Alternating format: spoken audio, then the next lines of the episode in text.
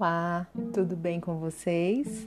Eu sou a professora Alessandra, da sala de leitura Carolina Maria de Jesus, e venho aqui hoje falar com vocês sobre um dia muito importante.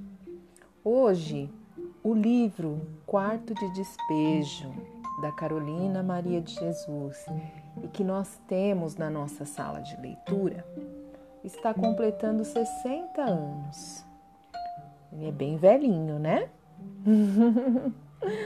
então, eu vim aqui falar com vocês que esse livro tem na nossa sala. Quando tudo isso passar, vocês vão poder pegar emprestado e ficar o tempo que quiser.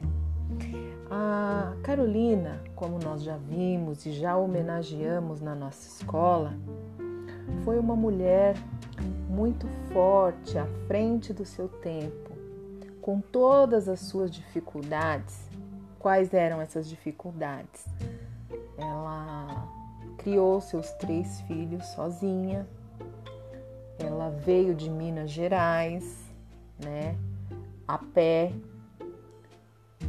Sofreu muito preconceito, foi catadora de papel, morava na favela, mas ela sempre foi forte e guerreira. Em todas as situações, ela demonstra isso no livro Quarto de Despejo, esse que nós temos na sala de leitura. E várias vezes eu já comentei com vocês. E eu vou fazer a leitura de um trecho do livro que eu achei bem interessante.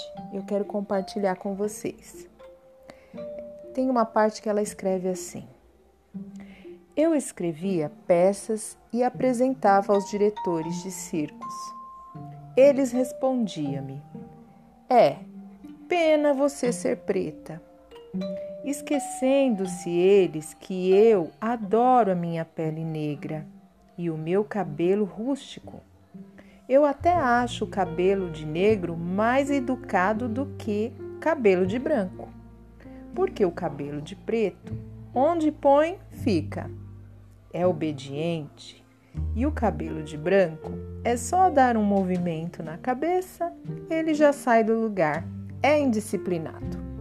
Se é que existe reencarnações, eu quero voltar sempre preta. Então aqui é, ela não deixa, né, em vários trechos do livro ela não deixa de ter um bom humor, né? Em vários momentos a gente até acha engraçado algumas passagens do livro. Ela sabia fazer humor mesmo diante da, da dificuldade. Então, com esse trecho, eu me despeço de vocês. Fica a dica: quarto de despejo da Carolina Maria de Jesus. Um abraço para vocês, boa semana e até semana que vem.